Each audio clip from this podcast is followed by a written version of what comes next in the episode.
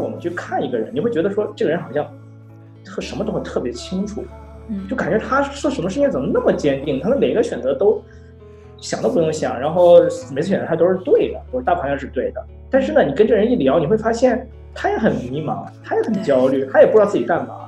这两个东西貌似看似矛盾，但其实并不是这样的。我觉得人永远是迷茫的。很多人就说：“哎，你你怎么不迷茫？你怎么不焦虑？”我迷茫啊，我焦虑啊，我天天都迷茫和焦虑。但是我知道一点是，尤其现在年轻人总觉得这种迷茫，就就觉得它是一个贬义词一样。但是我是觉得，这个东西它就像是我们说的那种紧张、恐惧一样。人如果没有紧张和恐惧的话，其实挺可怕的一件事情。你的迷茫和你的坚定，你的不知道该怎么办和你。就是很快做一个选择，我觉得是是一点也不冲突的。正是因为我迷茫，所以我要做选择。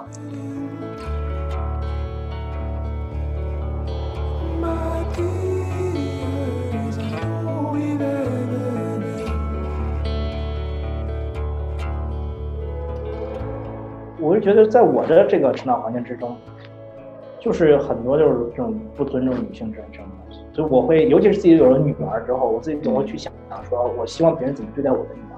我我自己以前有可能会有个声音，我说，我看我女儿那么淘气，我就说，哎呀，怎么没点女儿，怎么没点女孩样？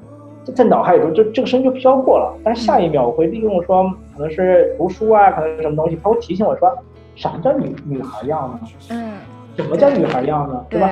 我我这样就就不女孩样了吗？对吧？就嗯怎么样？我都想说，哎，我干嘛要这么想？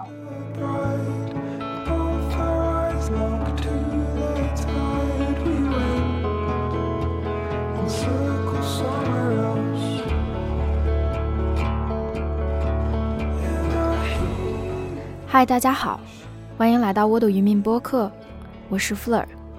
这是一档泛心理类播客，在这里我们向自己、向世界发问，偶尔找到答案，但总是不疲于思考。与他人的对话中，其实也是一个与自己内心对话的过程。让我们在生活的起落中，有意识地度过每一天，一起找到我们在这个世界中的位置。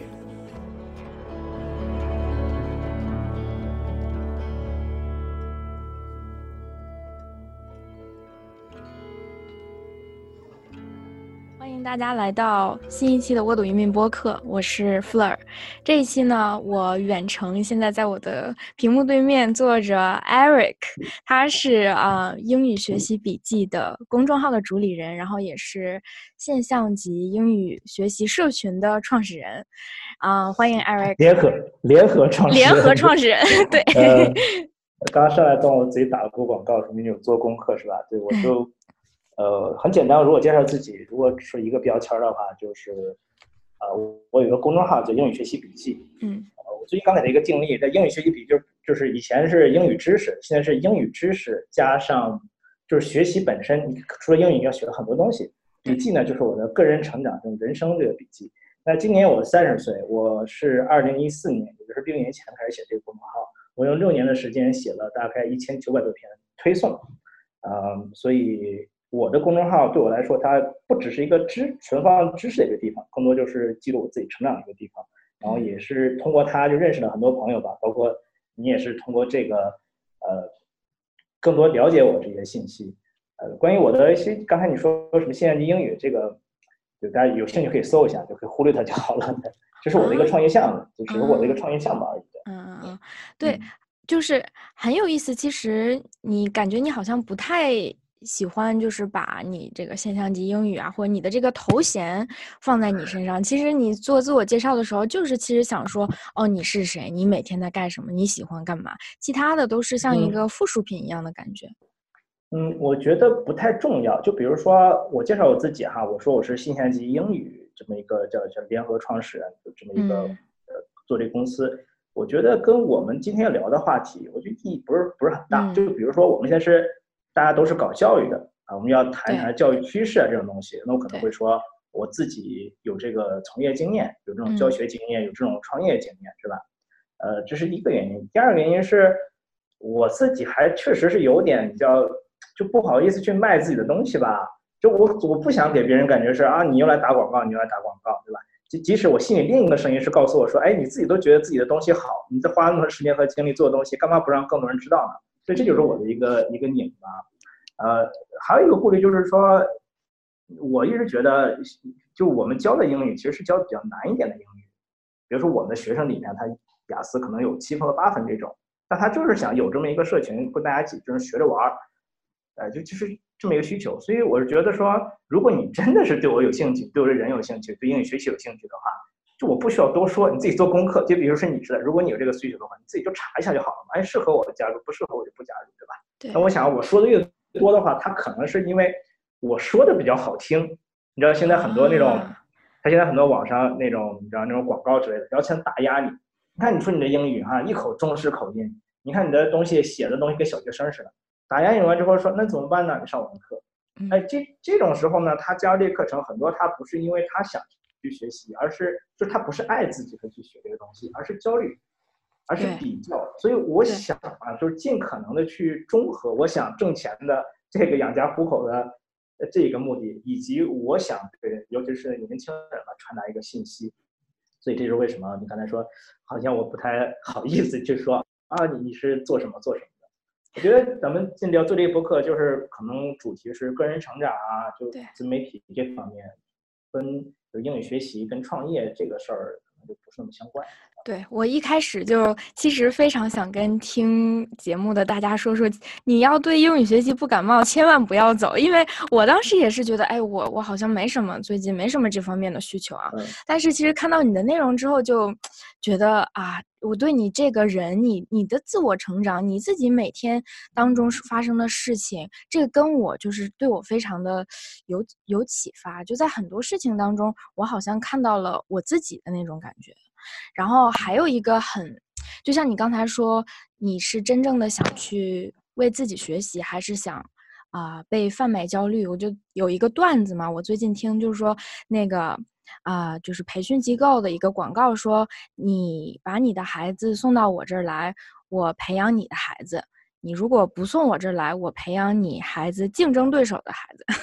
我好像看过这个，好像是那 个叫什么学而思什么华为学什么之类，就那那那个，我好像真看，而且他们是在一个很大的广告牌上。之前在北京的时候，我正好看过类似的。天，这这个太焦虑了。这我一听，我就是觉得很多人可能会因为这个这个焦虑感去做一些事情。嗯。然后这也是就你刚才讲的，就这种这种东西嘛，我很我一直很强调，我我我会很大方的承认说，我就是一个商人。那我要拿自己的知识，拿自己的时间去挣钱，这不很正常一个事情吗？对吧？对。那我能够做到的事情是，我不去利用你，我不去就那些之前有本书好像叫，我现在那本书叫什么来着？叫叫反正讲批判性思考，我记不清名字了。总之，他讲的第一段，他在讲就是说，你要知道这些商家，他们全都是超级厉害的心理学家，嗯，或者说他们雇佣了一个心理学家，就是让你，就是他利用你所有人性的弱点，或者是人类那种脆弱的地方去激发你，你你这种东西。然后我跟大家去警惕，你要知道很多公司他也没办法，比如说今天我还看到那个叫什么全棉时代道歉是吧？做一个特别。我觉得就挺蠢的一个广告，但是它背后是一个资本的一个驱动。当人们开始做一个事情是为了挣钱，啊，对吧？是为了看那个数字的话，嗯，他没法去做教育。所以，比如我们公司，我们跟 Justin 我创业两年多，我们开始想的是说，就是开始做一个很大一个决定，是你要把这公司做起来，把它卖掉，还是说我宁可它很小，但是我可以完全的控制它。比如说我们这课程。就完全都是，比如我想去学什么就是什么，我我有百分之百的决定权，嗯，就没有人会说，有有人经常会找我们说，你们需不需要融资，怎么怎么样，就不不不要这个东西，嗯，就也很拧巴，谁不想挣钱啊？想挣钱，但是你在想你到底在做什么，你在影响什么？所以，呃，你看我也是愿意去做种播客，我也是想，哎，可能这事儿我更想做的事情，相比来说，这个比我挣到很多钱，我觉得更有意义。对，其实你一直说你自己感觉很拧巴，但其实从我一个外人的角度来看，好像你在你其实做了很多决定。你做决定的时候又非常，似乎看起来很清晰的做了一个你非常忠于内心的决定。但是，呃，就是，但是你会说他很拧巴或者怎么样？我觉得很有意思。你你这个就聊到了，因为你知道我是因为听 Steve 说那个心理博主。听他的一个播客，他不会叫 Steve 说对吧？对你刚才说的这个东西，就是我们在那个播客中聊的第一个话题。嗯呃，一个主题就是，就是当我们去看一个人，你会觉得说这个人好像特什么都会特别清楚，嗯，就感觉他做什么事情怎么那么坚定，他的每一个选择都想都不用想，然后每次选择他都是对的，或者大方向是对的。但是呢，你跟这人一聊，你会发现他也很迷茫，他也很焦虑，他也不知道自己干嘛。这两个东西貌似看似矛盾，但其实并不是这样的。我们这种迷茫，我觉得人永远是迷茫的。很多人就说：“哎，你你怎么不迷茫？怎么不焦虑？”我迷茫啊，我焦虑啊，我天天都迷茫和焦虑。但是我知知道一点是，我说我迷茫，我说我焦虑没有用啊。就是你的迷茫和焦虑，它是一种结果，对吧？它是一种结果。那为什么会有这种结果呢？这种结果要不就是我讨厌自己，我觉得自己不行，是吧？我想变得更好，所以我这种迷茫和焦虑。另外一种就是我太想爱，我太爱自己了，就我已经很好，但我知道我可以更好。那我怎么做更好呢？因为我觉得我就值得配得上最好的，对吧？我这已经很好，但我配得上更好的，所以我就会焦虑迷茫。我怎么能让自己更幸福？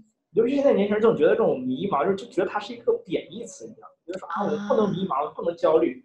但是我是觉得这个东西，它就像是我们说那种紧张恐惧一样。人如果没有紧张和恐惧的话，其实挺可怕的一件事情。嗯。那我就那我们如果是把，比如说在我现在这个世界里就没有了说所谓的。什么呃负面情绪和什么积极情正面情绪这种，它就是一种情绪嘛。就我会自己会特别的注意这种，我会怎么定义一个词？比如说在我看来哈，那难过跟幸福跟开心它是一样的。那为啥我难过呢？其实你想一想，难过它也只是一种情绪反应。嗯，所以从这个角度来看的话，我是觉得你的迷茫和你的坚定，你的不知道该怎么办和你感觉像那种。就是很快做一个选择，我觉得是是一点也不冲突的。正是因为我迷茫，所以我要做选择，对 对吧？对对对。比如说我现在来泰国嘛，我也不知道我接下来要做什么。我是想着说，我不想去，越来越越想去走出英语学习这个圈子啊。比如这也是为什么我对心理感兴趣，对对什么都感兴趣。我在想，我想做英语的目的，我现在创业的目的是想大家通过学习英语变得更自信。变得更有意思。因为我自己，我从大学三年级，可能二十三四岁的时候刚开始学英语，学得很晚。然后通过学英语，我觉得打开我的世界，让我就整个人变得很自信，然后让我自己觉得挺有意思的。那我觉得它对我来说是一个一个财富。但是我发现呢，我自己现在我也帮到很多人，但我发现可能英语这个门槛有点高，还不如说咱就找个大桌子在一起聊聊天儿，哎，讲讲我的故事，说讲讲一起吐槽，讲讲你的故事。咱们互相是吧，帮个忙，可能这样的话，这个人他就更开心、更自信了。而当他更开心、更自信的时候，学英语这件事儿，他完全可以自学的。嗯，对对，你知道他会，他就会学习了。很多人他他学不好英语，他学不好任何东西，不是因为他能力的问题，而是因为他，你知道，就是心理问题。所以这是我的一个现在的一个迷茫和焦虑。就我在想，哎，我怎么能去做点什么？呃，来清迈也是想，可能是这个环境，在清迈很难焦虑起来，就是在清迈，清迈它，对，清迈就真的是一个很比较慢的一个城市。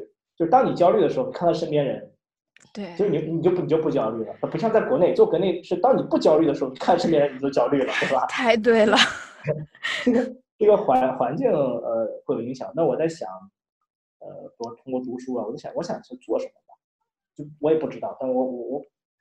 我也不知道要做什么，所以你看，我我总说着我不知道自己要做什么，但在别人眼中是我做了很多事情，我做这个做那个，对，就是就是这样。对，其实我觉得可能大多数人看不到背后你的迷茫，他能看出你，他能看到你推送的文章，你写的公众号，但是你。背后的这个探索，或者，啊，你做了很多东西，他可能最后都发现没什么用，但是是你探索的一个过程。这个东西在外人看来，其实不是那么明显能看出来，其实只有你自己知道。啊，我也，我也就是觉得。每一个人可能，我们有的时候需要做一些看起来没什么用的，需要就先先写点什么，先写点这个，写点那个，去尝试一些乱七八糟的东西，你们你才能够从你的行动当中，慢慢的一点点找到，哎，这个好像对我来说是我的啊，我想要做的事情。嗯，之前看一个印象特别，你刚才说让我想到两点。第一个是我自己在几年前读一本书，叫《高效能人士的七个习惯》。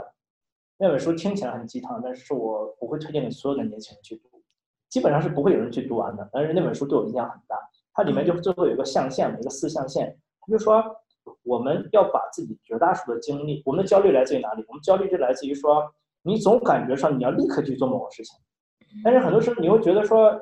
又没这个能力，或者说又觉得手忙脚乱的做不好，那我们应该把注意力放到绝大多数注意力和精力放到那些，嗯，重要但是不紧急的事情上。嗯，什么叫重要不紧急呢？比如说写作，比如说健身，就是一个重要不紧急的。你可能就像刚才讲的，我可能一两个月看不出什么效果啊，但是你持续去做它，无论你是健身也好，无论还是写作也好，我自己就是很好的一个例子。我写了六年多，我想就。我自己越写我清楚了，对吧？就我自己会变得更清楚了。包括你做播客也是这样，你录了第一期、第二期，录了十期、二十期，你慢慢就开始不满足，在想我能不能尝试新的方式，能不能找新的嘉宾？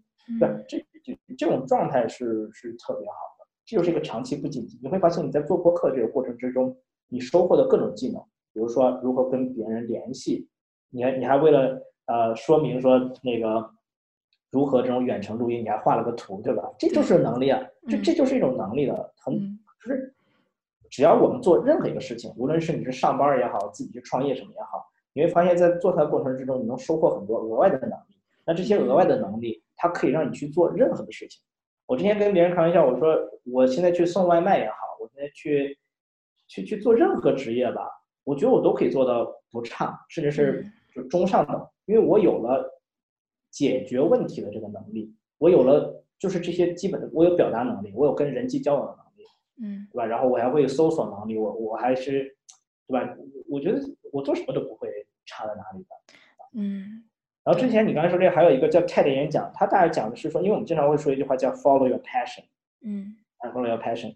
但是有一讲很多人，他就说身上有两种人，有一种人呢是他很早就知道自己想要什么。比如说从小就知道我要成为什么这个家那个家，他就沿那个方向走就可以了。但是呢，另外一种人呢，他没办法，他觉得说，哎，他学啥他都喜欢，学啥他觉得嗯，好像又不是那么喜欢。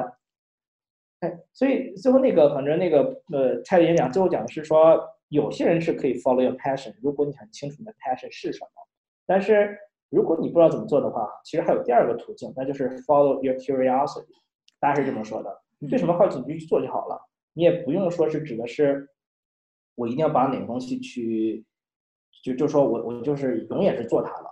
但是你至少啊，无论你做什么，我是觉得现在很多年轻人的一个问题是，比如说为什么现在年轻人戾气很，不倒不是年轻人戾气，就整个网络环境它就是戾气就很重，还不好好说话，说两句就感觉是要发表自己的观点，又又怎么样，不去听别人说话。我想最主要的原因是，就是很多人是在说白了就是一无是处。你这个一无是处，是说的是，无论是工作也好，大的方面也好，小的方面也好，是个人爱好也好，他就没有把任何一个东西达到一个可以让自己就是有自信的一个状态。嗯，就所谓的说拿得出手吧，就是我通过学了一个东西，我知道怎么去学习了，我通过学的东西让自己变得更自信了。你但凡有一件这种事情，嗯，你就你就你就不会说是对吧？就是就总就键盘侠什么之类的吧？嗯，那。这也是我我的一个策略是，当你不知道去做什么的时候，做好一件小事儿。这件小事儿可以是，比如说我每天就健阅读十分钟，每天健身多少。但是这个的危险之处在于说，这是一种策略，而不是说你你五年过去了，你还每天读十分钟的书，你不读废了吗？你这不还是一无是处吗？对吧？它是一种策略，策略上让自己做一个很简单的一件小事儿。但你要知道，是做这个小事是培养自己一个品质，那这个品质可以让自己，啊，就是越来越越越越爱自己，越来越想去做更多的东西。对，嗯，对，其实我好像好久没跟别人说话了，跟你今天说话，我特别开心。这边好久，因为正好疫这两这段时间，我从来清迈一个月，这边疫情正好更变得更严重。哦，很多就是你也不能出去了，然后我也不太跟。我也没什么朋友嘛，刚来这一个多月，然后包括有朋友，中国人也不多，就 好想拿中文这样表达自己。啊，我好开心，看我找你找对的，正是时候。表达欲望最丰盛的时候，是吧？太好了，我觉得对我我特别特别的开心。嗯，就让我刚才你说的那些，让我让我就想起来说，我记得我就就前段时间嘛，就嗯那天随机点开了你一个啊年终的一个总结嘛，我印象非常深刻的是最后一句，就是你说。啊，I wish you small successes over and over again。我就看到这句话，我就是觉得有一种心里面充满了力量的那种感觉。我偷了的，那是我偷了的。有本书叫…… 没关系。因为我这是我去年发的东西，因为你刚才说那个是我之前写过的，我把那个我特别喜欢这句话，就在用。那为什么发这句话呢？是因为呃。二零一九年一月份的晨读课，就我个晨读课，我们读了一本书叫《Mini Habits》微习惯。我最最喜欢的就是这句话，这句话是那本书的结尾。我太喜欢太喜欢这句话了。我我有长达半年的时间或者几个月的时间，我的微博置顶就是这句话，我把它手抄下来，然后就那种就是说大家经常会说什么祝你新年快乐，祝你什么万事如意，那都纯扯淡，怎么能万事如意呢？就祝你有小成功，但是 over over over over 是吧？again again again。对。对，真的是像我，我觉得我们做一件事儿的时候，像我想刚开始想录播客呀，想做自媒体，啊，我们会有一个目标，就是我要把这件事儿做到什么什么样，啊，我或者我想成为一个谁谁谁一样的人，嗯，但其实我觉得那样那样太难了，就你你很可很容易在中途因为没有达到那样的大目标、大大憧憬而半途而废，怀疑自己，但。其实，如果我们能把每一件事儿，或者就就一件事儿给它做好，或者你做不好，你就慢慢去做，最后你自然而然你会发现说，哎，其实我做做做，我就做出门道，或者我做做做，我就想出我接下来要做什么，会有会有更多的想法。嗯，对，就我不知道最近那个电影你看没看，就是很流行的，大家都在热议那个《心灵奇旅》，So。没看啊，对，反正那个那个内容也被大家就是差不多剧透的差不多了。就像你刚才说的啊，有有一部分的人，他一出可能很小的时候就知道他的啊他的 passion，他的这个火花，他的生命的呃意义是什么，他要成为一个什么样的人。但我觉得好像大多数人都大多数人可能都不知道吧。那其实那个电影说的就是那。我们不知道的话，这个人生还值值得活吗？还还值得过吗？就最后就是说，其实每天的每一天的生活，每一天的点点滴滴、风起云涌，事情都是非常值得活的一个一个经历。就像你刚才说，小小的成功，你更加每一天更加爱、更加接受、包容自己，其实就是朝着呃一个非常有意义的。就是一个生活去走的一个很好的一个方向，嗯，你刚才说到像是，比如说你刚才就是 quote 是吧？你说朝着生活的一个方向去，就像刚才讲的，我们很多时候并不知道那个方向是什么。对，有一本书叫《被讨厌的勇气》，它最后大概是说这么一个呃类比吧，就我们经常会说人生是一段旅途，或者人生像攀就是爬山一样，山的顶端在那里。就像你讲的是，那如果我这辈子我爬不到山顶，我这辈子就失败了吗？嗯，很多时候我是爬不到山顶的，我可能啊半山腰我就我就我就死了，可能很这样的。嗯，他就讲那个就是所谓活在活在当下嘛。那他讲什么叫活在当下呢？你你在跳舞这一刻，就就这真的就是这一刻，你享受其中就可以了。你比如说我我用那个理念来做了很多事情，比如说我在阅读的时候，我就告诉自己，他可能会我去读这个东西，他可能会给我带来什么，但我也不知道。我我能够关注的，就是我们说什么叫。Mindfulness 什么之类的哈，就是在这一刻，我让自己是全心的享受这个东西。比如说现在人讲，你吃饭的时候，你真的是在吃这个东西，别一边玩手机去看，你感受不到那个东西。对，啊，你喝水的时候，你感觉水是什么味道？你现在你就你就在专注一件事情做那个事情。那这样的话，我现在我我不跟跟 Steve 聊，我我也是这么讲。我总觉得说，Steve 那天也跟我他 我们在私下里他也跟我说，他说你不要总觉得我，因为我自己常说是。我我总觉得说自己活不长，比如说你知道，我我总觉得说我可能我不知道明天会什么样，我可能明天就死了，你知道吧？但是我觉得也没啥遗憾的，我觉得我该说的都说了，我该做就做了，我是吧？我可能没什么成就，但我觉得那我人生我还我挺知足的，我觉得活这么多年，我觉得挺好的，就我是很知足。那 Steve 跟我说，他说，就是从科学上来讲，人现在是很长寿的，比如说人都可以活到八九十岁的，就你不能总想着说，哦，我活到六十岁就怎么样了，因为当你说说，就是当你去想，当然会有意外，是吧？那你换一个角度看，你能活到六十岁，和你能活到八十岁，你的人生规划其实很不一样的。那他这么跟我一说，我说我说对呀，我说我不能总想着说我明天就死了怎么样，而是说我怎么能够像说是更加去充分的利用每一个这样一个节点，啊，就就挺挺有意思的一个一一个点吧。就我自己会有时候会吓唬自己，就是说，你看你明天可能就死了，所以呢我就想，啊，今天我我该说的话我一定要说，我该做事情要去做。就就所以在表面上别人看起来说你多勤奋多努力什么你不拖延，其实不是这样的。是我觉得说，我我可能快死了，就可能对死亡的焦虑，可能是可能是那个东西。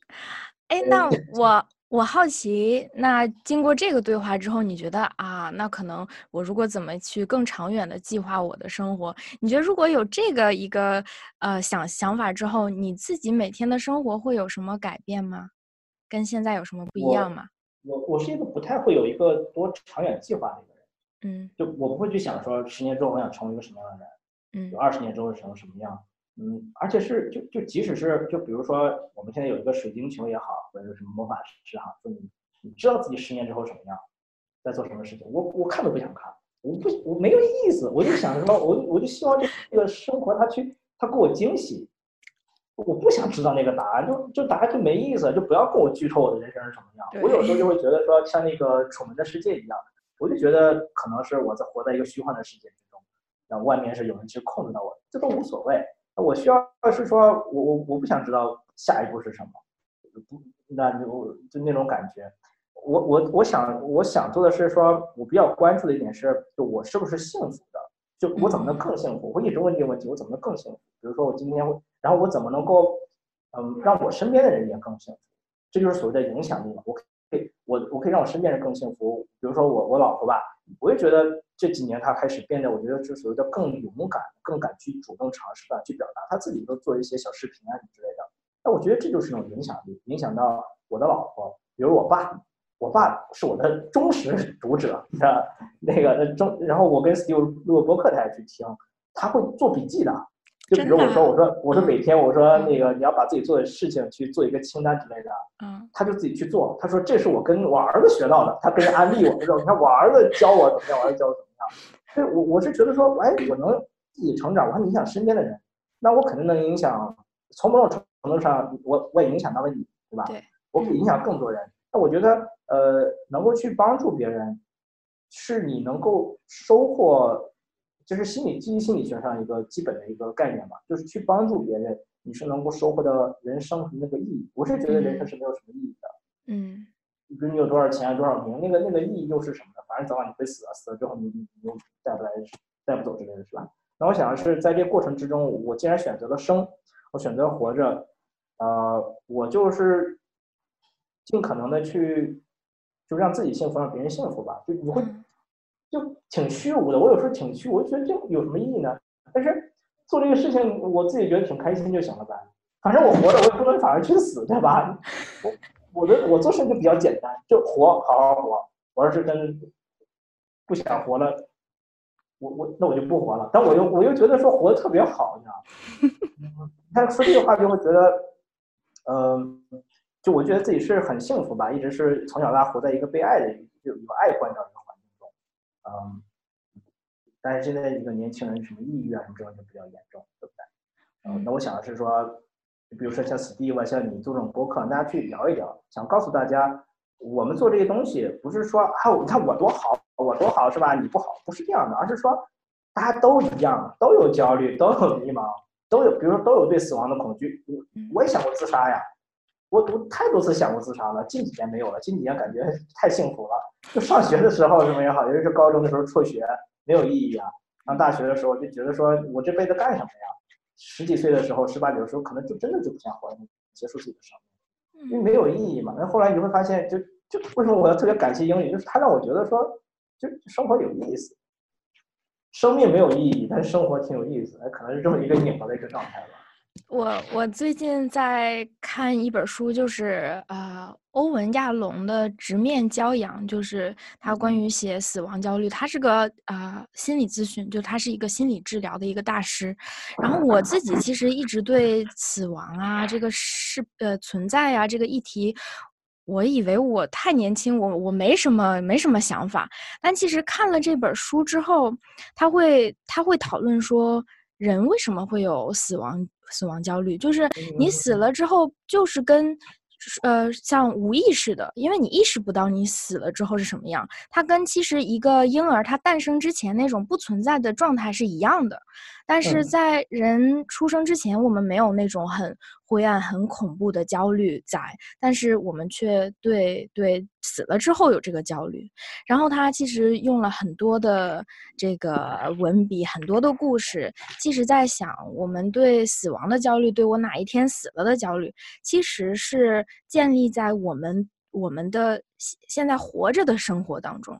就是有的人，如果他活着的也很很基本上很空虚、很没意义，就是嗯，跟现实没什么连接，就是很虚无。他其实这样的人会更害怕有一天他死了会怎么样？嗯，对，对，这个议题，嗯，你说。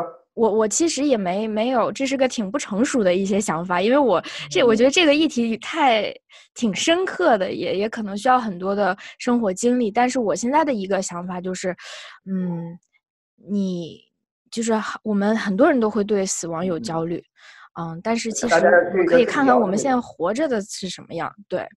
你说，嗯，对我，我说，我我想，比如说像像性啊，像那个死亡，我觉得这些东西特别好，就是尤其是现在有网络这种，更多人开始去聊这些东西，嗯，我觉得是非常好的一个事情。我不是说之前就大家就就就总会觉得说我焦虑啊，我我抑郁啊，就觉得说这是一个特别不对的事情，这是一个非常非常正常的一个事情。我觉得人人都会有这种这种状态。嗯，你刚才说那个，让我想到了有本很出名的书嘛，叫《Two States with Mori》，知道那本书吧？就特别出名一本书。那本书是这样的，就是有一个那个那个老头是个大学教授，然后他知道自己得绝症了，反正这肯定自己马上就要死了，没过一两年嘛，可能就死了。然后那个当地一个电视台就找他就聊天就是说，你看你活这么大岁数了，你有什么想跟大家聊的？但是就谈，比如说人生啊，谈死亡这些话题。然后就哇，就影响就很大。他的一个学生看到了这个，然后就说：“哎，这不是我老师吗？”他就每个星期二去看望他老师，就说：“哎，老师这样这样，哎，就就聊天儿，哎，就这么一个状态。也就是一个人，一个就一个面对死亡的人给你讲的一些呃一些话啊。他里面就会讲到一点，他说很多人为什么说总是说哎呀年轻时候多好，是吧？就总会想到。成为总想成为别人，或者说想回到过去，以为幻想的未来。那它的本质是你对现在生活太不满意了。嗯，我我开始啊，比如说几年前，我可能会想说，哎，我十十八九那时候多好啊，那时候体力也好，也瘦 是吧？也好看一些，对吧？这就觉得说回那时候多好是吧？但现在想一想，那时候多蠢呐！就那时候的脑袋是就啥也没有，浆糊一样，就是太蠢太蠢了。然后那个时候也没什么就基本的审美呢，就是就啥也不懂的，真啥也不懂。就是说我真的，我现在就问，我真的想回去那个时候吗？绝对不会，嗯，绝绝对不会想回那时候。那可能是说你那个时候可能皮肤什么好一点，那个东西对我来说又又不重要。我要是真的是在乎那个什么皮肤这东西，我花点钱打个针就得了，对吧？我觉得那个是更现实，能更解决问题。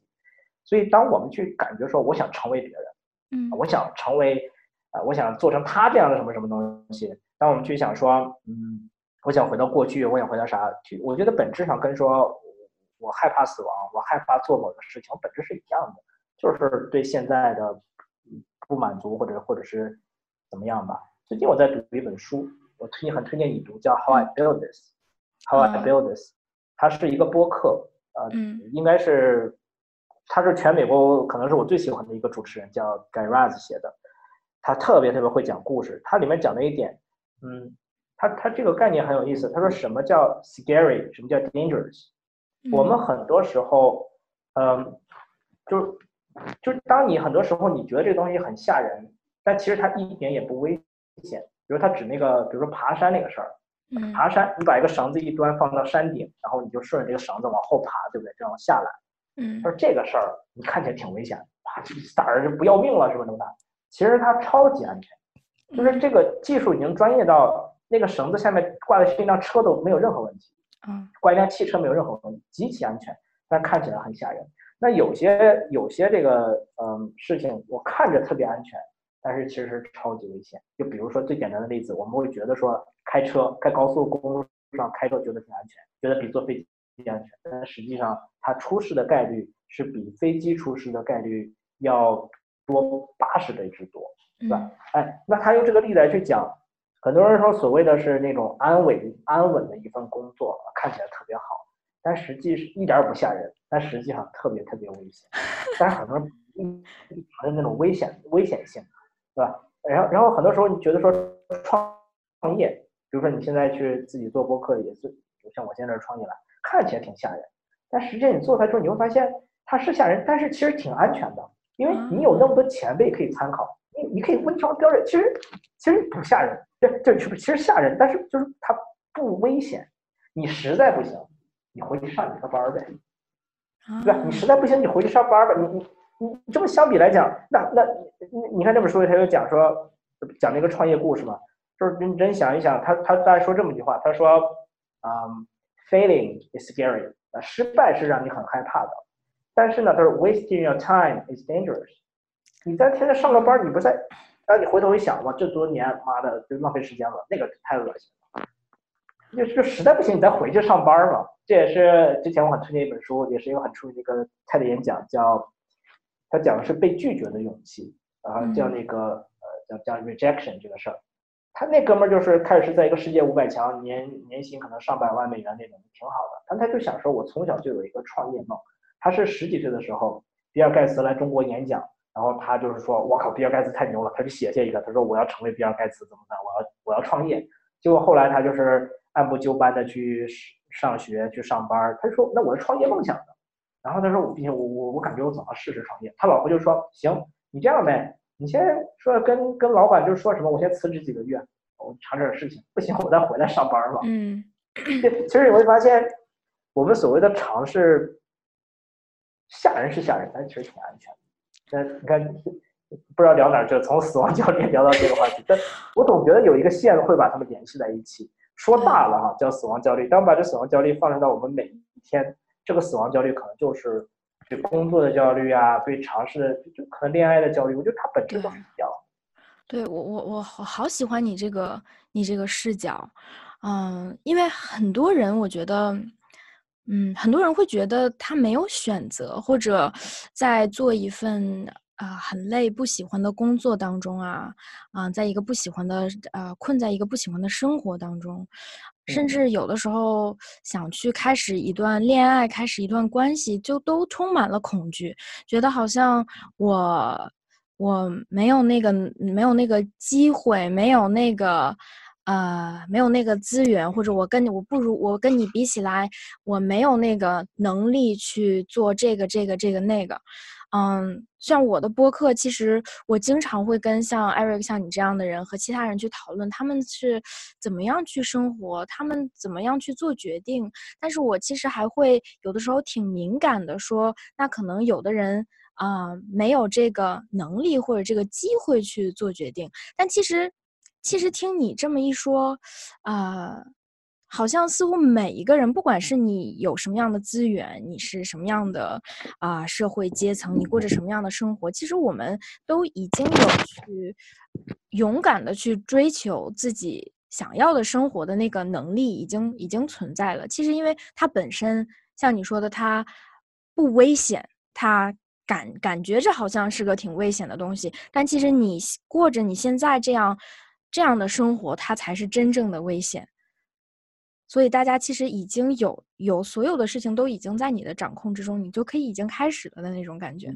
嗯，我我是很相信这一点。我们我们自己在教学，你当当老师，尤其是像像我们去当老师哈，你有时候会经常会怀疑，就是说人能不能被教出来？比如说我自己学学习哈，学英语学什么东西，我觉得百分之八九十就是自学。就老师给我的问题是。他可能是说，哦，你你现在这个阶段我经历过，我告诉你我是怎么解决问题的，或者说可以帮我更快的去解决一些问题。我觉得大部分就是在自学。那比如说，你看语言学习，我没上过任何培训课，我没有上过是什么这些课，我买了很多课，没没上过，不听。对，就我是觉得我我有我想解决什么问题，我自己都能解决。我我觉得我自己会学习，有一个自学的这个这个能力啊。嗯，那我有时候我们会很，我自己会很自我怀疑，我说人能不能被教出来？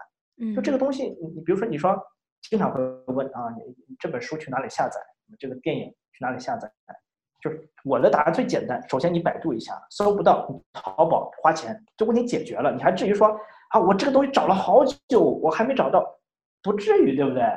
那对，对吧？我就是会说，我这人能不能被教会啊？呃，几年天天就是就是有有时候觉得啊，这学生没法教啊，怎么我说这么多遍，我都说了，我都告诉你怎么去查词典，我都告诉你怎么利用这些工具，为什么利用这些工具，我给你讲的全是最底层的这些思维，结果你还问我的问题是。这个词什么意思？我就很崩溃。我说：“啊，我这我这不白教了吗？对吧？”嗯。但是内心深处，我还是觉得人是可以改变的。人是内心深处都有一个是渴望美好的那么一个那个东西，人也都是可以去去去被教。但是前提是说你自己相信这个东西。如果你不相信，说我是可以改变的，我会更好。这个东西它没法开启。就这东西像人一个开关一样，你只要相信说。我昨天刚写篇文章，就是我我一直在写文章，动力来自于哪里？我就想告诉更多人，我都不跟你去掰扯这个什么理论的东西，什么心理什么东西来。我一个活例子，二十多岁开始学英语，从一个小流氓变成现在这个状态，我行，你肯定行啊！就对啊，我但但是这个前提是说，我几年前我英语啥也不是的时候，我的人生就是一个小流氓状态的时候。我也会觉得说这个事情，我只要想做，我至少可以得做到六十分。就我就没有想过说，我做这个事情哈，就万一我我我我做了个零分，怎么怎么可能做零分呢？我想就是我是一个，我怎么做一个事情，怎么就我付出了跟人家差不多那样的努力，凭啥人家能达到八九十分，然后我做我读个十分二十分，这不可能的事情啊。嗯，咱们付出了同样的一个努力，可能你学的比我快一点啊，你可能。呃，两个月学会了，那我四个月也能学会啊。对，或者说你两个月达到九十分，我四个月我达到了五十分吧，我不至于说我达个十分这样，我我就从就从来就没有过这种感觉。所以这可能是我当年去开悟的。我道 Steve 那个博客中聊了很多这这种内容，就我我就我一直就有那种所谓的迷之自信。那我在想，这个自信来自于哪里？再往深了讲，可能就是我我说了，我我是在一个有爱的家庭长大，我是知道我的父母他是爱我的。嗯，呃，我是，嗯，我我一直会鼓励大家，就就就不要那么乖。就从小我想去做什么，其实父母他是非常同意的。嗯，然后后来就让我去养成了说，我想做什么事情，他同不同意都没有关系。比如我当年支教也好，做什么事情，我爸就说啊怎么样，我都没想过说什么你父母同不同意，就我认他同不同意跟我有什么关系？嗯，因为什么我有这样的底气，是因为我知道我的父母是爱我的，他既然爱我，他希望我好，对吧？嗯那我好的话，他会尊重我的选择。嗯，他只是说，他只是担心而已。我们不能把父母对我们的担心当做说，他说不能让我们做这些东西，他们只是担心。你你得告诉他们说，就像我们说的那种，我去支教也好，我自己去创业也好，我爸让我去说什么去什么政府部门什么当翻译啊什么这种东西，就是他看见很安稳，所以我要用行动去告诉他，我这个事儿不危险，看着很吓人，但是不危险。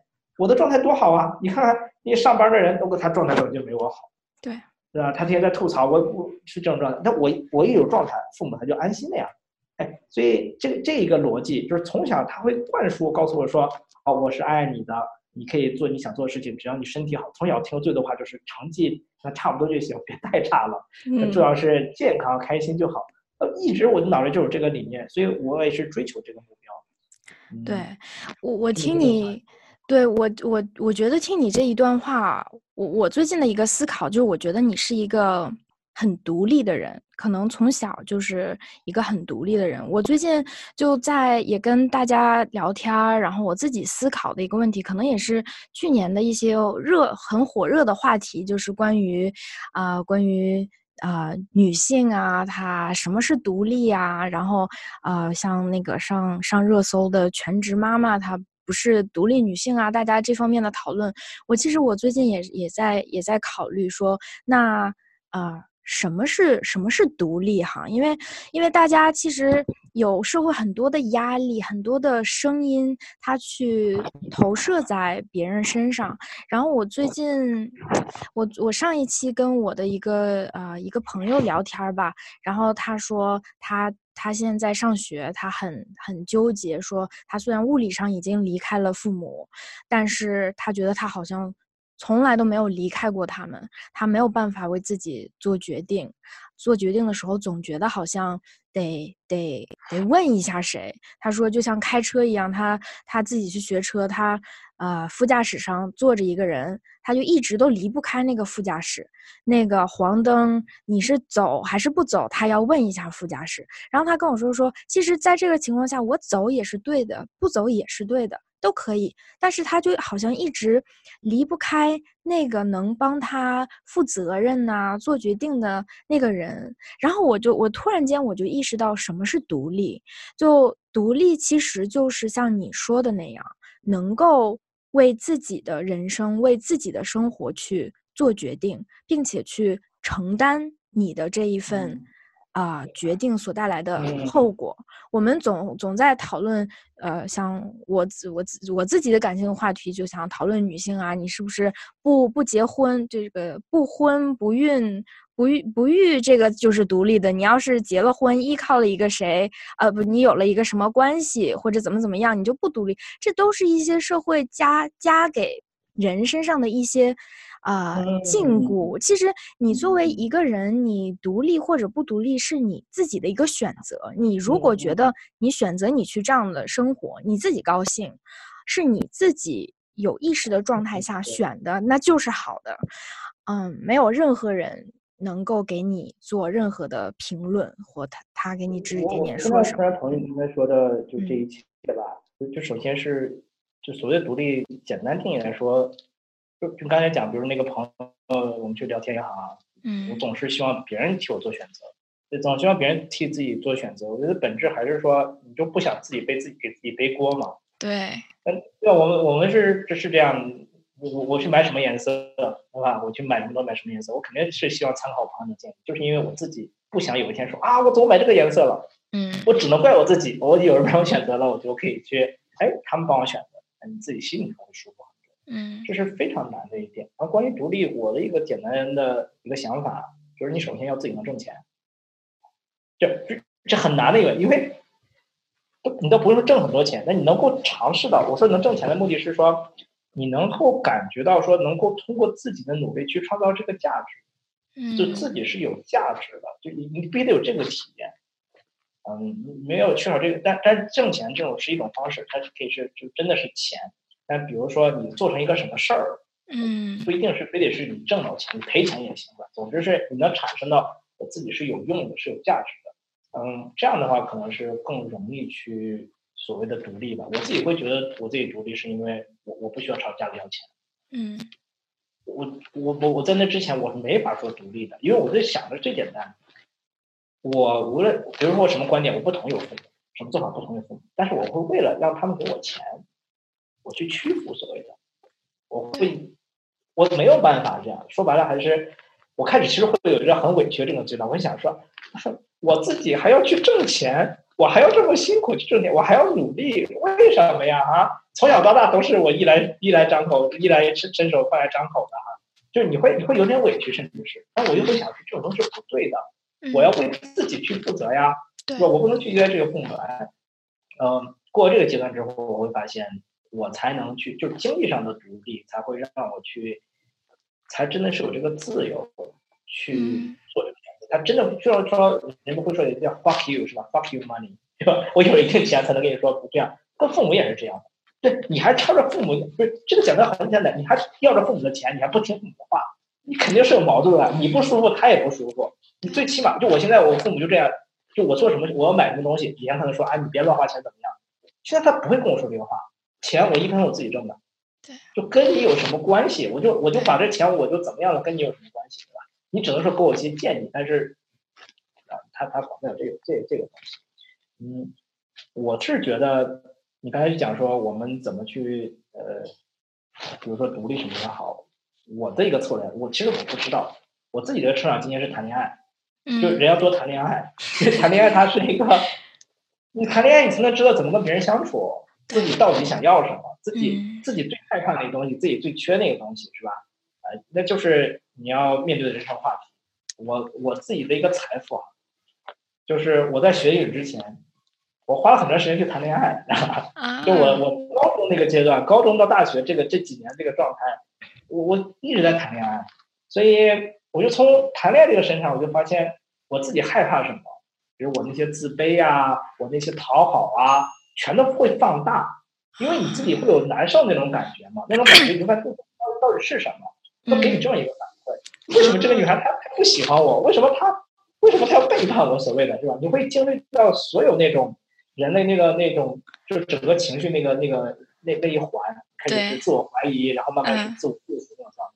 我只能想着谈恋爱，所以嗯然后后来我去支教嘛，支教然后让我去嗯学到很多，所以我之前写过一篇文章叫多谈恋爱，就是 因 为我想不到其他的方法。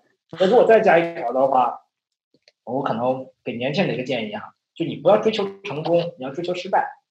什嗯么追求失败？就你就抱着说，就比如说你那个想法，之前忘了是从哪看到的，呃，大家会比如说经常会说，嗯，我今天要要要那个，我今天要交三个朋友，啊我要交三个好朋友。嗯你嗯把这个目标变成说，嗯，我今天要跟三个人说话，我希望他们拒绝我，我希望他们不成为我的朋友。你反而是后者是更容易成功的。啊，当你前者是说我想要一定成功，其实是你害怕失败，对不对？但你对不说了，我我就愁奔着失败去的。他对今天我要是跟这个，今天我要跟这女孩说话，对，他要是不拒绝我，我那就是那就那那是不可能的事情。啊结果你会发现，他说他没有直接跟你说不行，我不能成为你的女朋友。他说你让我想想。哎，这个其实你会觉得，哎呦我我我还有机，我没有那么糟，是吧？就是你已经你已经给自己想好那个 worst case scenario，、嗯你你就会发现，我特别喜欢一个呃 YouTube YouTuber，他叫 Casey Neistat，特别酷的一个人，叫 Casey 嗯 Neistat。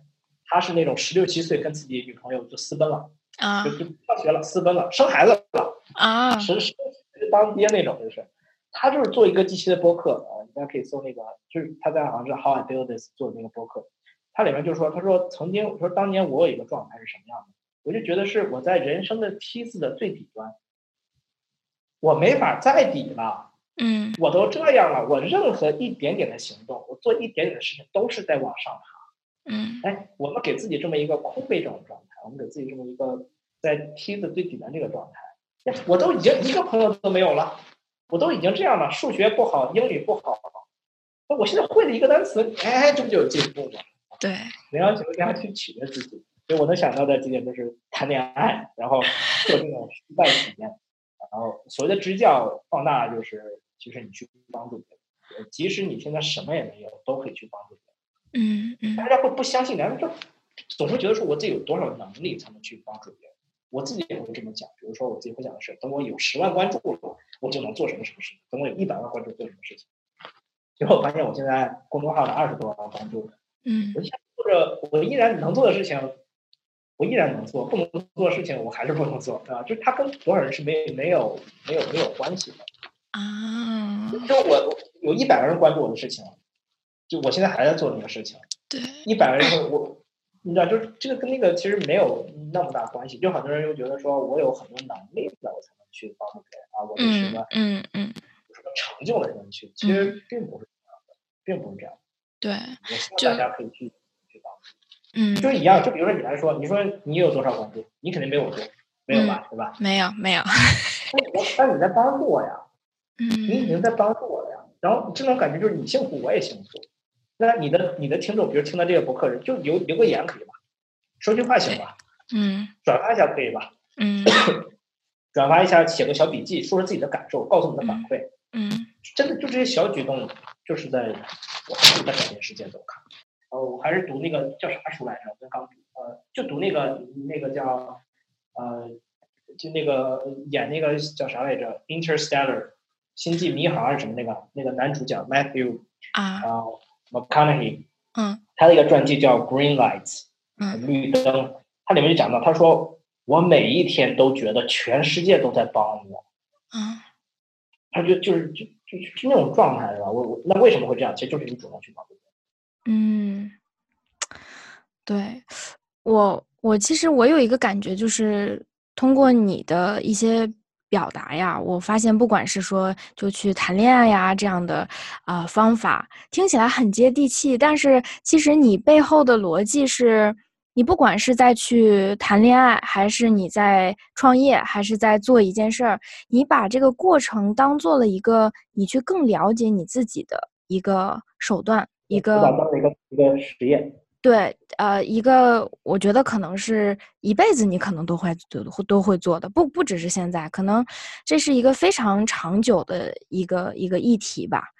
嗯，像像谈恋爱不，我们不也就是说，像在关系当中看见自己的那种感觉吗？就你你这个一个踢球，呃，皮球踢出去了，你没有一个人给你踢回来，你不知道你自己在哪儿，你自己什么样？嗯，我我觉得这是个挺嗯。通过做这些事情，比如谈恋爱也好，比如说你帮助别人也好，或者我说的那种实在事情也好，重要的是我们可以去。去重新定义这个词，是拒绝别人去定义你是谁，别人去定义什么叫谈恋爱，别人定别人给你定义什么是美，你自己是可以更主动去定义这个东西。对，比如说，比如说我现在结婚了，我结我结我跟我老婆认识十一年了，我们结婚结婚没几年，就是领结婚证没几年，我们在一起十一年了，我依然觉得每天都在谈恋爱。嗯，所以就谈恋爱不是说什么我我我取悦你啊，怎么就这样啊？谈恋爱是说，是吧？就是。我我们一起去怎么说呢？是两个人，呃，一个这种在亲密关系之中，怎么能够是吧？去互相学习，真的是互相帮助，就就有点有点那那个意思。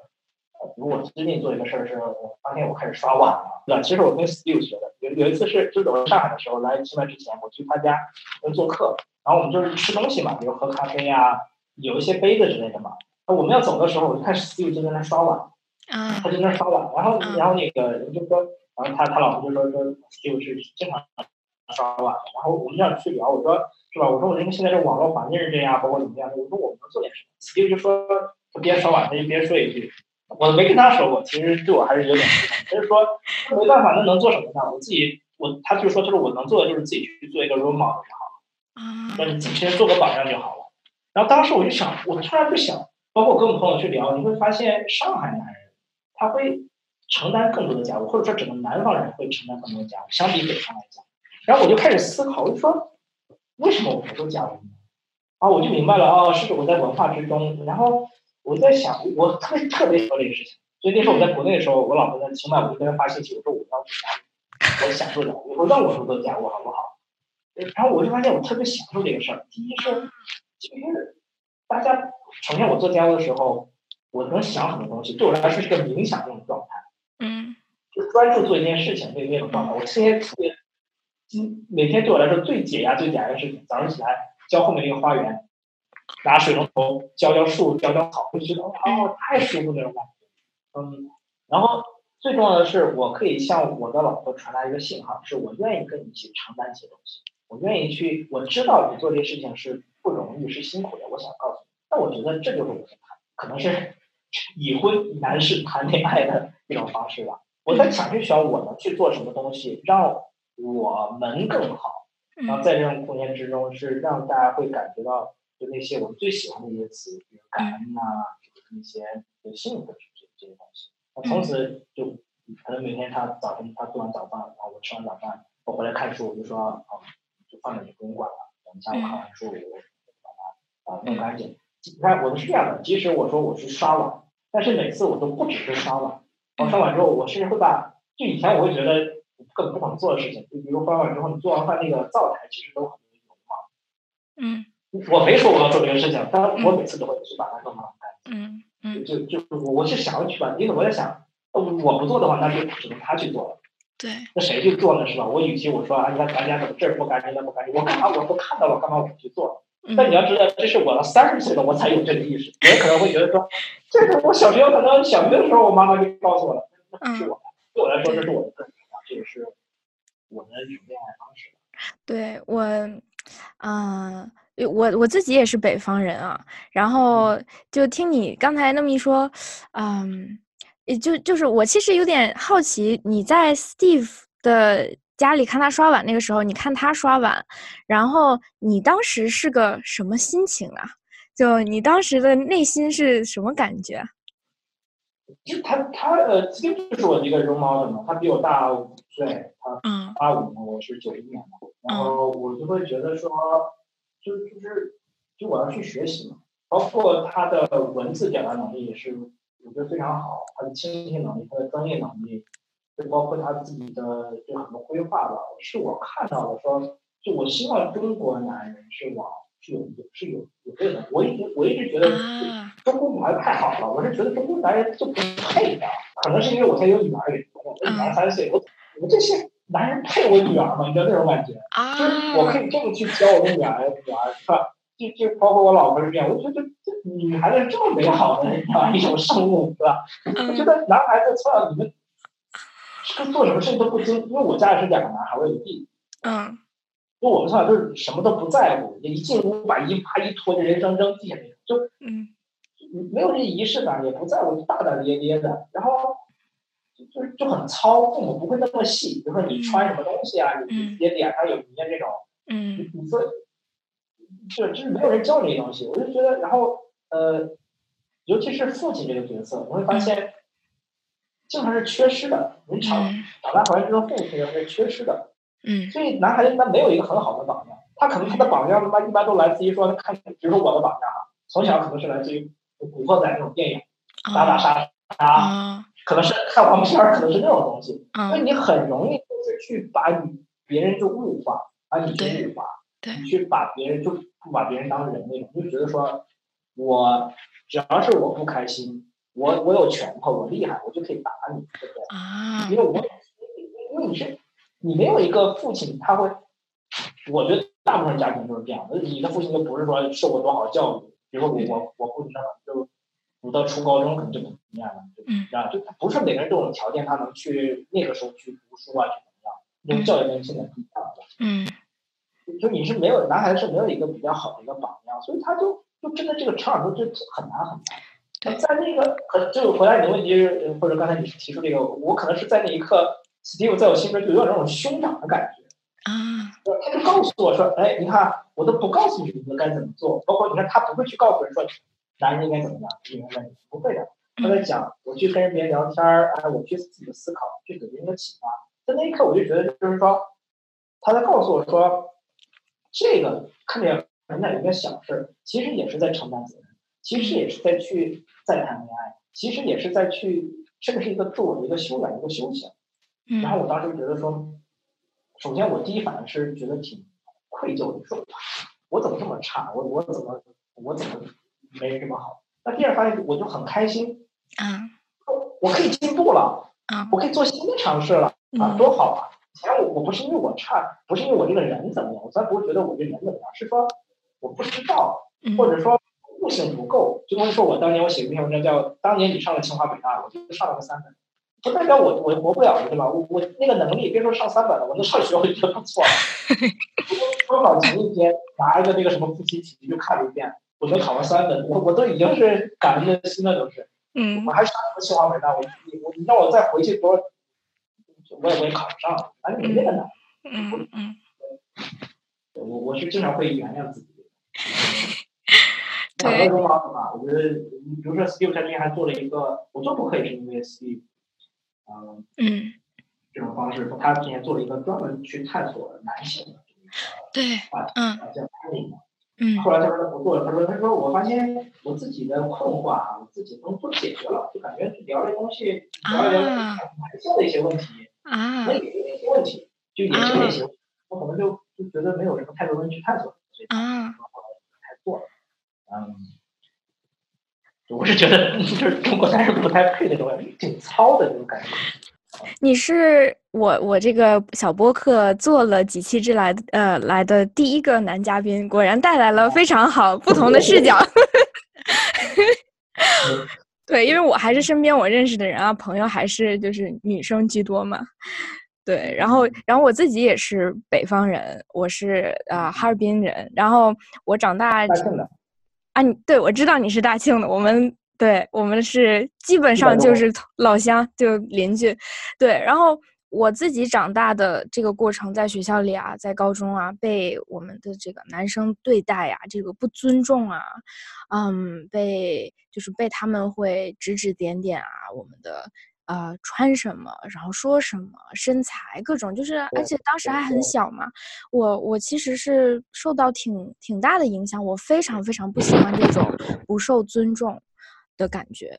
然后，嗯，因为我当时是在北方，其实我也不不不太了解这个南北差异啊，或者其他地方的男生是什么样，我都我都没有这个没有这个感觉嘛。然后，但是因为我我现在也结婚了嘛，我老公是他是德国人，嗯，所以他是从一个更不一样的文化里来的。我当时。刚遇到他的时候的感觉，让我最让我。心动吧，或者最让我，呃，开心的一点就是我受到了他的尊重，就是作为我一个，呃，作为一个人，他尊重我，接纳我，嗯，他他去接纳我的，对，他会让我觉得我本来就很好，嗯，我什么都不用做就很好，这个感觉是我觉得挺改变我自己人生的一个一个事情，一个状态。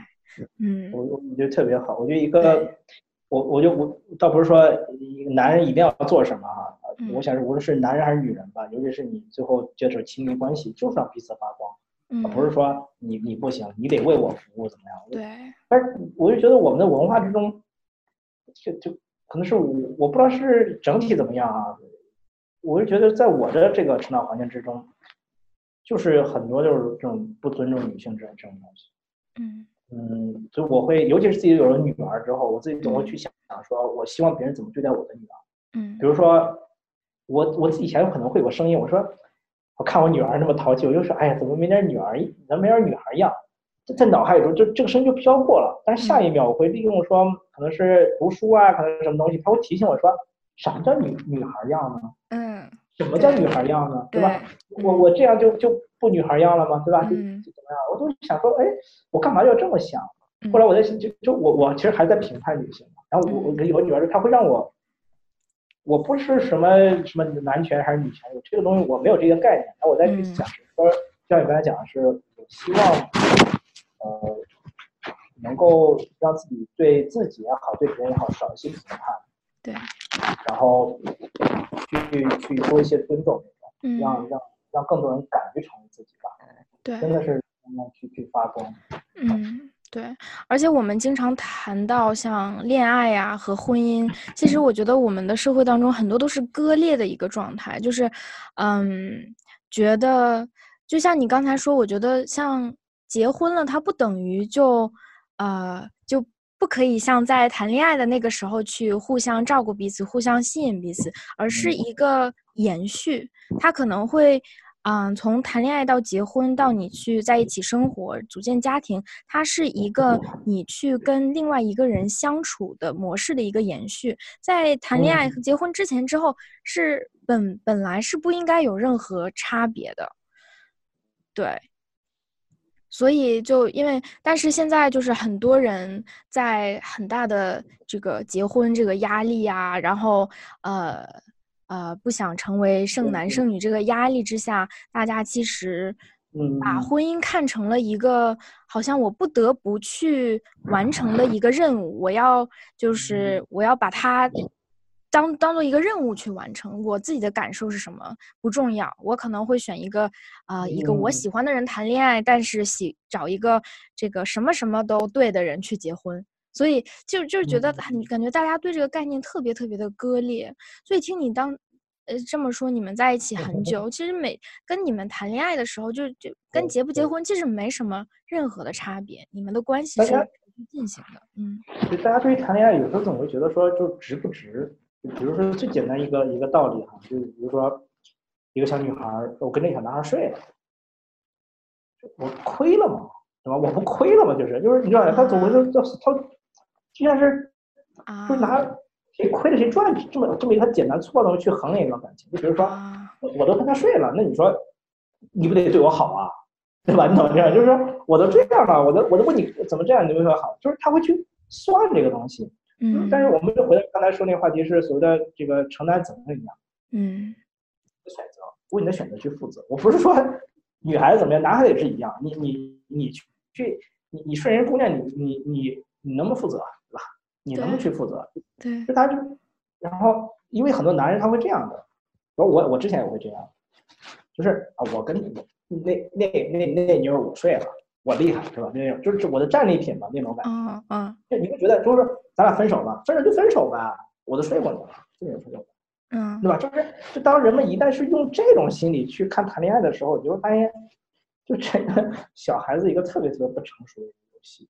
对对。要这些，但是如果不是说你把这东西就是一个当成一个自我探索，当成对别人的探索，嗯。就没有说什么，就啊，我我我我我我赚了，我赔了，我我我怎么样？就就享受其中嘛，就是就，哪怕分手，其实也是非常好的一个体验。你其实要，要要沟通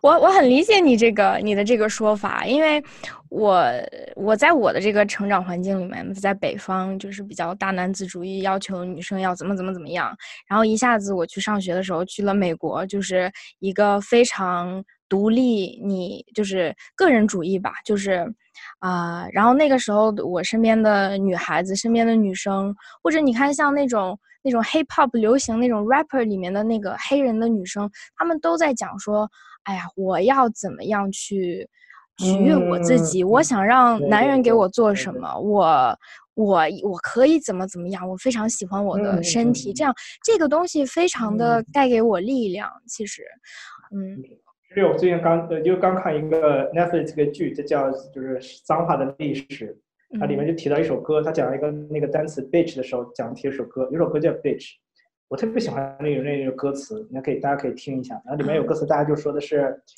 大意就是说 I'm a bitch，I'm a queen，I'm a I'm a sinner，I'm a saint，我是我是恶人，我也是圣人，我是什么的，就是你没办法定义我，就我是一个 mother，我也是一个什么的，就你没有办法去定义我，就那个那个是一个挺有争议的，就说哇，一个女人称自己是 bitch，这个。他就是在我在宣告主权，的所以那个剧里他一直在用一个词叫叫 reclaim，啊，是吧？就是就谁来定义什么是 bitch？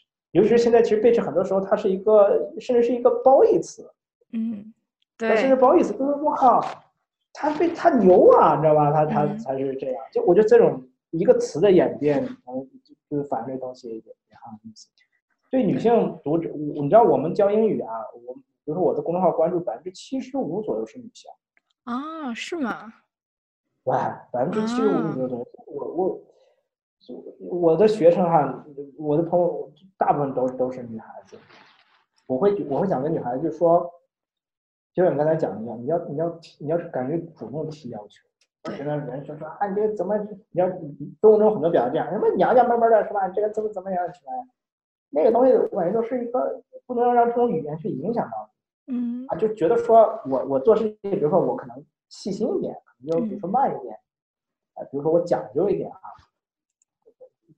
在一个这种叫什么男性主导的社会，可能你会得到否定，但不要被这种否定所定义，你可以去中和一下，倒不是说啊我你还有一种很蠢的声音，就是说我我坚持我做我自己，对，你你你现在这个自己是有问题的，你可以去做你自己，但是你。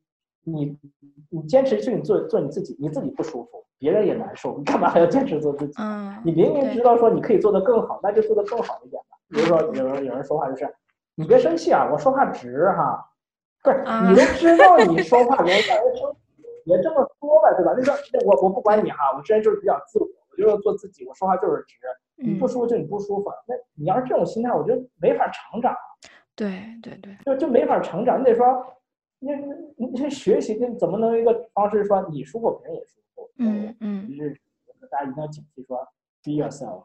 你要敢于提出要求，敢于去拒绝，敢于去定义这些东西，然后也敢于去说，什么叫敢于做？敢于做自己是说敢于做更好的自己，对不对？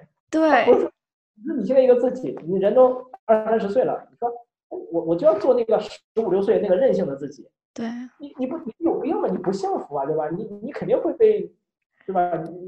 其实这并不勇敢，就你看到你你不好的那一面，你看到你自己很丑丑陋、很很拿不出面儿，就是跟大家袒露的那一面，这才是勇敢，这才是敢于做自己。你把那一面全都给遮住了，你就让别人去啊，你你不顾别人的感受，你就想做这样的一个很自恋的这样的一个自己，其实不勇敢，这是勇敢的这个反反面儿，甚至是。嗯，对，很很同意这个。就现在就大家就很流行这句话，就是就是就做自己做自己，但是什还是我们回来定义关键字，什么叫做自己？嗯，就大家现在就是命题作文。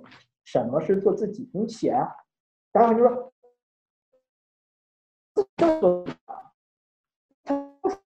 做举个例子吗？比如说做这种情况是做自己，做这种情况不是做。你你能如何去定义吗？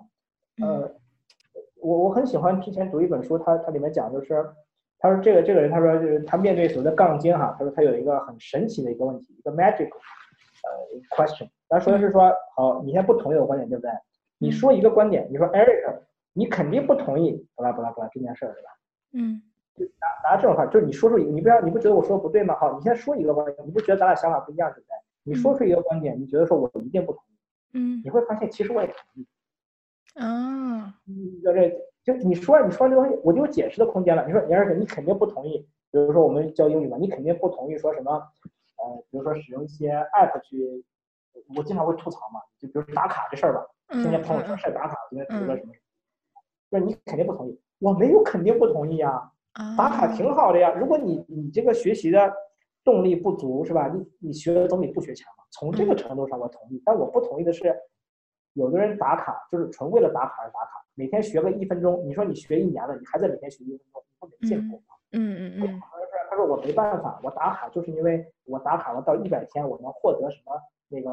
呃，返奖金之类的，啊你这不是你这不是在 自虐吗？对吧？就在我看来，我不同意的是你在虐待自己，而不是说不同意你用这种方式让自己进步。所以，我我觉得就是我们拿这种思路哈，去来去去去来去叫批判性思考也好，去主动定义生命也好，你到底在说什么？嗯，对吧？什么叫做自己？做自己一定不是什么什么，做做做自己可以是什么什么？我们把这个。任何一个话题就把它拆解看一下，我觉得这是一个最简单的，也是是一个常识性的东西。这样的话，我们就会活得更更清醒一些，更真实一些。我自己总会，我自己就会说，我就是个大傻逼啊。嗯，这人就那不是这话不是我说的，那苏格拉底他也说自己是一无所知啊，那本质是一样的，只是我的话可能糙一点，对吧？就是你要做一个傻逼，你要做一个很清醒的傻逼，就我傻在哪里，这个东西怎么怎么样，对吧？总比说你自己就觉得说我总比别人强。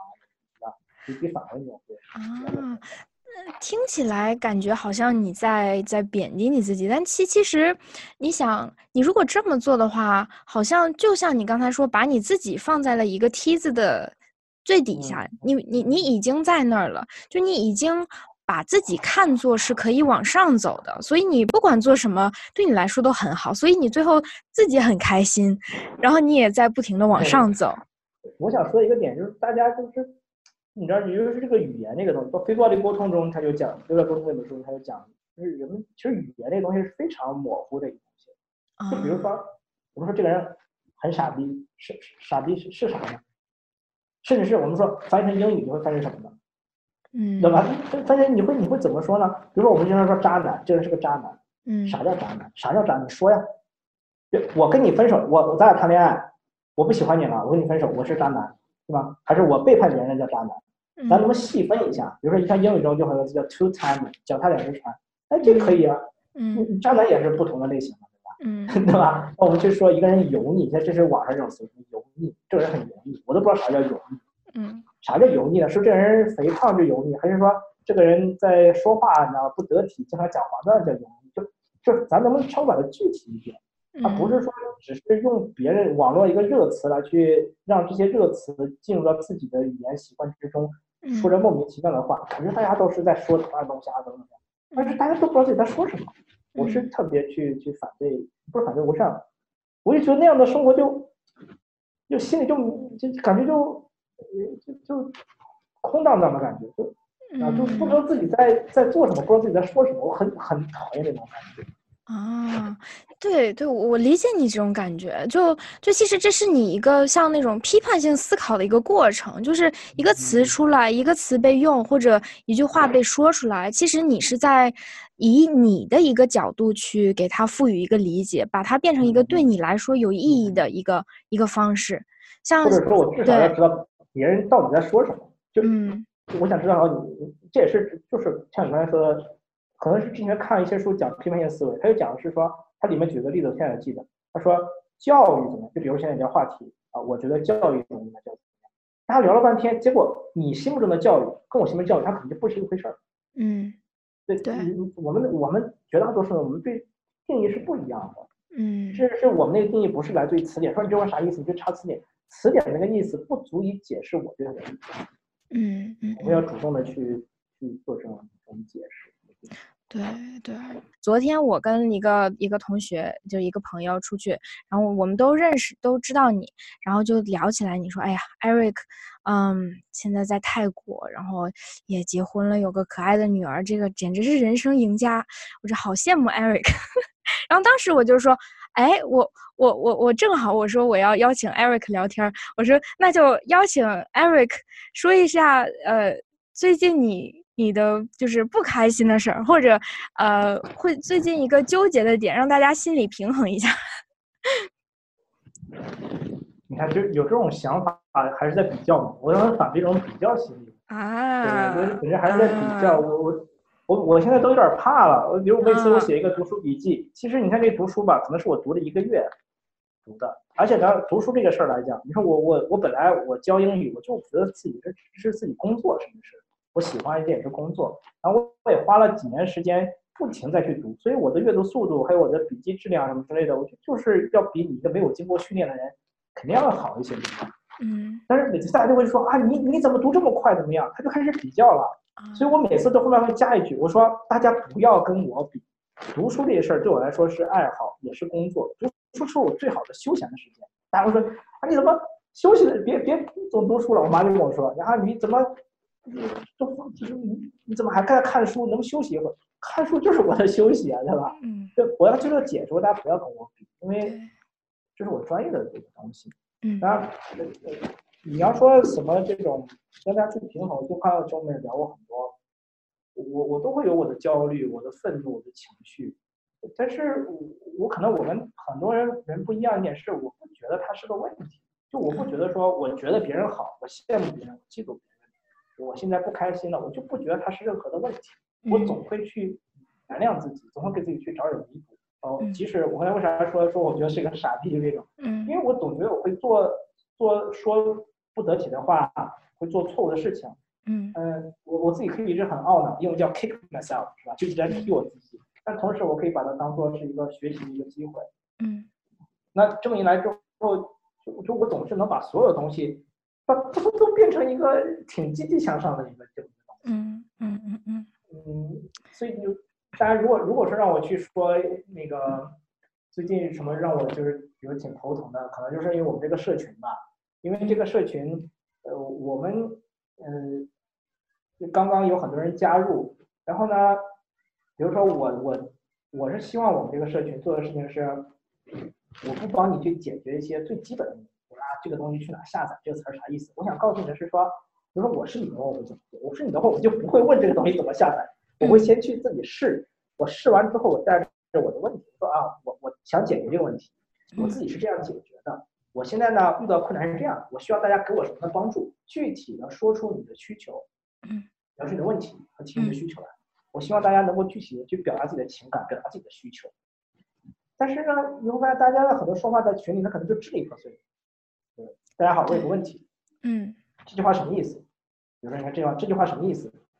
我不是呢不想帮助一些人，我想说是我直接告诉你这句话什么意思呢？我觉得我没有在帮你。嗯，任何一个英语老师可能都能告诉你说这句话什么意思。我能帮助你的是说，哎，你为什么会有这个问题？问题的问题的问题是什么？如果我是你，我怎么解决问题？这一个问题能帮助什么东西？我是希望从这这才是我觉得说我能给大家提供的价值。如果我在做的事情是所有人都在做的事情。所有人都能做的事情，那我做的事情就没有意义了。对，我我觉得我能提供我个人的价值，比如我的价值就是，我是二十多岁开始学英语，然后 I learn English the hard way，对吧？所以我觉得我我有很多东西，我不是从小就好，我也没有在国像人家在国外读本科之类的，我没有这个背景，所以我觉得这是我能提供的东西。但是由于在网上这种交流也好，嗯，大家很容易去解读。比如说刚才说那个问题，他说，呃，Eric 这句话什么意思？那我去说，我说，呃，你能不能具体说一下你的问题？比如说你是怎么理解的，然后怎么怎么样的？他觉得他就很可能解读我对他攻击，意思就是说。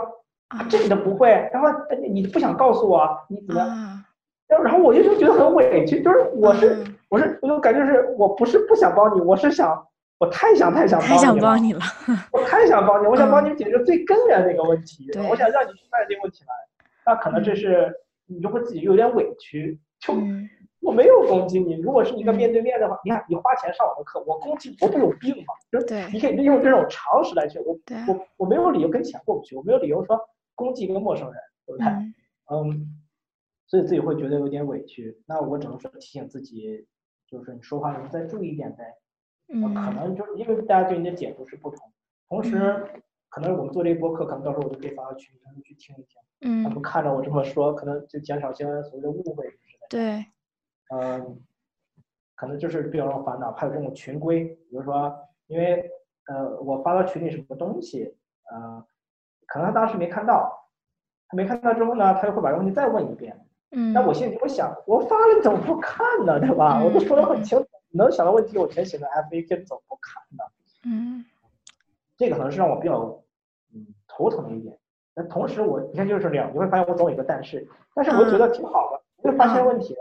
我很早发现这个问题，说明我能很早去解决这个问题。嗯。我又我又成长了。对。就。所以我没有太多那个，每天我没有那个东西会让我觉得说丧，就当我感觉到丧，我也觉得挺好的。哎，好久没有这种感觉了。哎，这种丧的情绪是什么样？我把这种丧的情绪记录下来。嗯。我能把它记录下来之后，我就我就可以分享给别人了。然后我就从这种丧的情绪中去学到很多东西。对。比如我现在有时候我今天很丧，可能就是哎哎丧的英语是怎么说来着？我我都我就在想，丧可以怎么说 sad？然后我怎么能够具体描述自己的情绪呢？说 sad，我可能说什么？哎，可能有这种呃一个俚语、一个习语什么之类的。哎，反而把我跟我自己喜欢的乐趣结合在一起，我发现哎也挺好玩的。嗯，我觉得你是很多那种理论什么这种这这个那个心理学的理论怎么样处理？叫你是一个活生生的现实版本。对吧？因为我说，我我我没有这种读过这种心理学专业这种书，没有看这东西，我就是自己去琢磨出来的。然后之前有个朋友就说，他说，就说，嗯，Eric 就是，他说他就是心理学中就是描述那种状态啊，嗯，就是你自己怎么去处理自己的情绪，自己怎么去去这么一个状态，嗯，就说就活成一个心理学学那个东西，呃，所以我也想想通过讲自己的故事，或者说分享自己的这种情绪，怎么去处理，去给大家更一些启发之类的。对，嗯，我的自信来自于说，我觉得自己的状态很好，我觉得自己就心里太健康了，就觉得自己就那种状态很好。所以我我觉得这是我唯一能敢于去想这么随便聊。我你你你跟我来说没有说咱任何准备，没有什么提纲，是吧？对，就是直接就这样聊。对，我的自信来自于这里，因为自己觉得自己的状态很好，然后可能也有点岁数了，可能。对，我也我非常非常我 我我我非常就是感激，就是像你这样的人在网上能够真实的去表达，真实的做自己，就不会再给大家更多添焦虑。因为整个在网上看到的东西，看到的人，他们发的东西，就是我记得是你说的吧，在播客里是一个巨巨型的一个社交的 PUA 现场，我就自己太有感受了，就。啊，就是挺挺开心，你能这么真实的把好的、不好的都都告诉给大家。这个事儿在我看来吧，是一个就一个最简单的一个一个问题。就比如说你去演什么东西，做什么东西，其实挺累的。嗯。就就累，对我看来就就不值得，因为我费那么大劲，我还得想这个想那个，我还得做个什么样的人设，我就我太累了。而且这个东西吧，你它它不长久。我是希望能做那种。能长久的事情，我我，比如说我现在我的课程啊，就有人说介绍一下，什么英语什么水平啊，雅思、托福，其实我也没这个成绩。我上次考雅思可能七八年前那种，就是好久都没考这种东西。